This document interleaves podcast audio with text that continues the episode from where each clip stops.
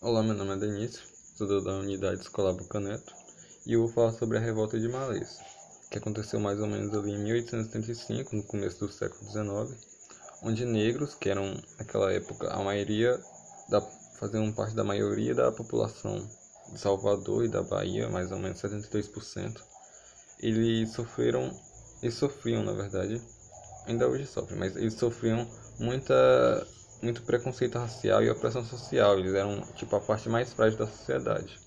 E com isso vários deles acabaram se revoltando, o que também formaram o que foi chamado de revolta de Malês. Isso teve esse nome por conta de muitos dos escravos que participavam, eles eram seguidores do islamismo. E por isso obteve esse nome, a revolta.